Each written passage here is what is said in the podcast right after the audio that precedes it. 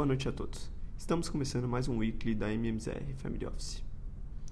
Nos Estados Unidos, o payroll divulgado na sexta-feira da semana passada mostrou a criação de 236 mil vagas de trabalho nos Estados Unidos em março, pouco acima do esperado pelo mercado de 230 mil e abaixo dos 326 mil registrados em fevereiro.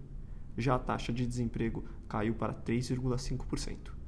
Os dados fortes do mercado de trabalho reforçam a expectativa de um aumento dos juros pelo Federal Reserve na reunião de maio.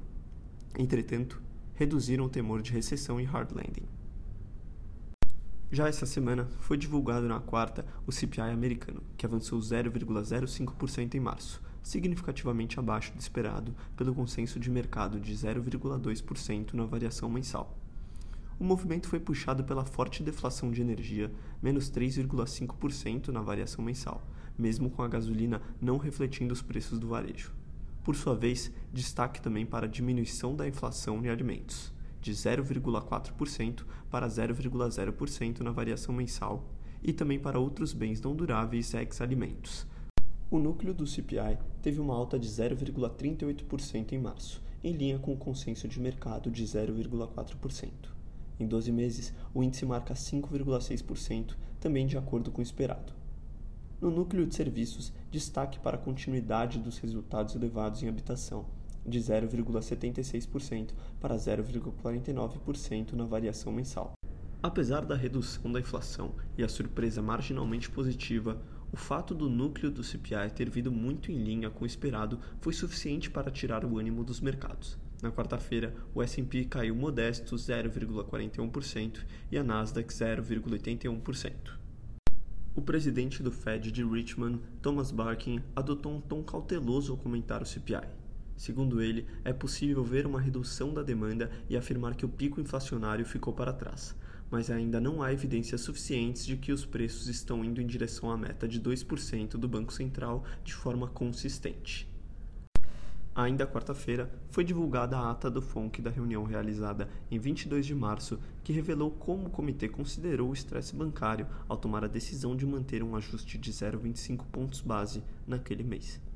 De maneira geral, a ata não apresentou muitas informações novas em relação às declarações recentes dos membros do comitê à coletiva de imprensa de Powell.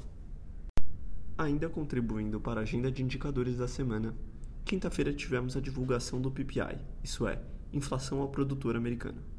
O índice caiu 0,5% em março ante fevereiro, contra a estimativa de mercado de consenso em estabilidade. O núcleo do PPI subiu 0,1% na comparação mensal, ante consenso de mais 0,2%. Já em 12 meses, o PPI teve alta de 2,7% e o núcleo de 3,6%. A compilação de todos os indicadores divulgados é positiva e um indício que o Fed esteja chegando próximo ao fim do ciclo de alta de juros. Ainda assim, é necessário muita cautela e trabalho para dizer que a inflação está totalmente sob controle. Olhando para o petróleo, muito movido pelo dólar mais desvalorizado e a reunião da OPEP, que definiu uma contração na oferta nas semanas anteriores, o preço do barril continua a subir e caminha para a quarta semana de valorização o barril do Brent fechou a semana em 86,50 dólares. Essa semana também deu início à temporada de resultados nos Estados Unidos, com destaque para Citibank e JP Morgan, que reportaram resultados acima das expectativas. As ações dos bancos subiram 4,78 e 7,55, respectivamente. Sendo assim, a semana foi positiva para os índices de ações americanos o Dow Jones subiu 1,38% essa semana, enquanto o Nasdaq 1,24% e o S&P 1,28%, chegando aos seus 4.137 pontos. No Brasil, o relatório Focus do Banco Central, divulgado na segunda-feira, alterou o IPCA de 2023 de 5,96% para 5,98% no ano, e o de 2024 de 4,13% para 4,14%. Quanto ao PIB, para 2023 o aumento foi de 0,90% para 0,91%, enquanto de 2024 apresentou um recuo de 1,48% para 1,44%. O dólar se manteve estável em R$ 5,25 para o final do ano, enquanto a previsão de Selic também se manteve em 12,75% e 10% em 2024. A notícia que mais moveu os mercados na semana foi o IPCA de março, surpreendendo positivamente.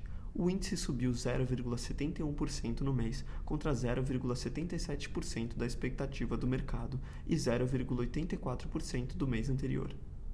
A inflação de 12 meses é a menor em mais de dois anos, a taxa de 4,65%, entrando no intervalo da banda de mais ou menos 1,5 pontos percentuais da meta de inflação de 3,5% ao ano.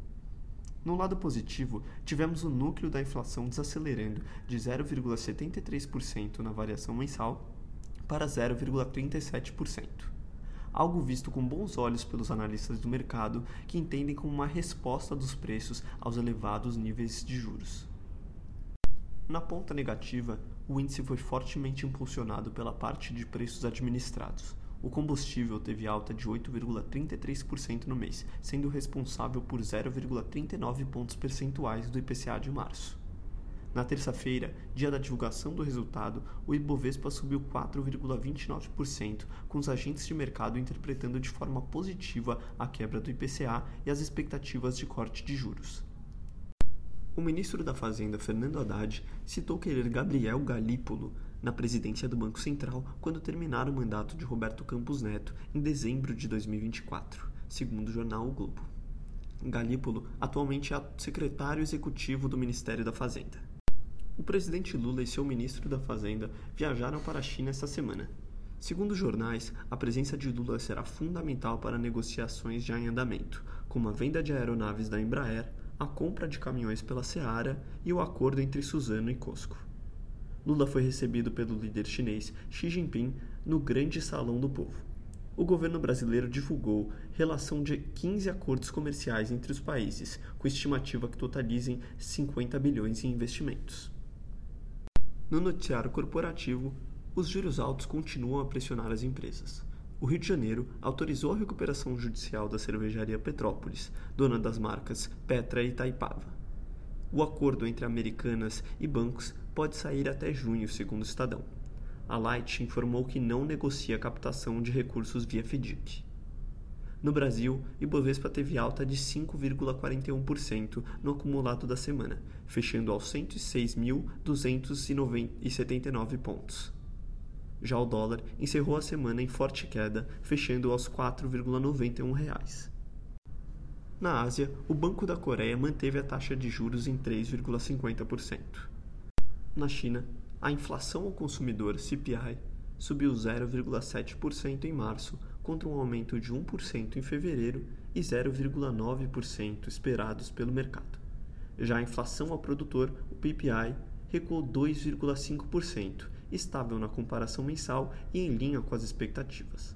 Ainda referente à China, as exportações dispararam 14,8% em março, contra uma queda de 6,8% em fevereiro e declínio de 7% esperado pelo mercado. Já as importações caíram 1,4%, ante uma projeção de queda de 5%. Na zona do euro, a produção industrial avançou 1,5% em fevereiro, acima do consenso de 0,7%. No Reino Unido, o PIB ficou estável em fevereiro, ante projeção de mercado de uma alta de 0,1% e a produção industrial caindo 0,2% em fevereiro ante janeiro, em linha com o estimado pelo mercado. A semana foi mais leve na Europa por conta de feriados de Páscoa na sexta-feira da semana passada e segunda dessa semana. Já no acumulado da semana, o Eurostock 600 teve alta de 1,11%, fechando a 466,91 pontos. Essas foram as principais notícias da semana. Um bom final de semana a todos.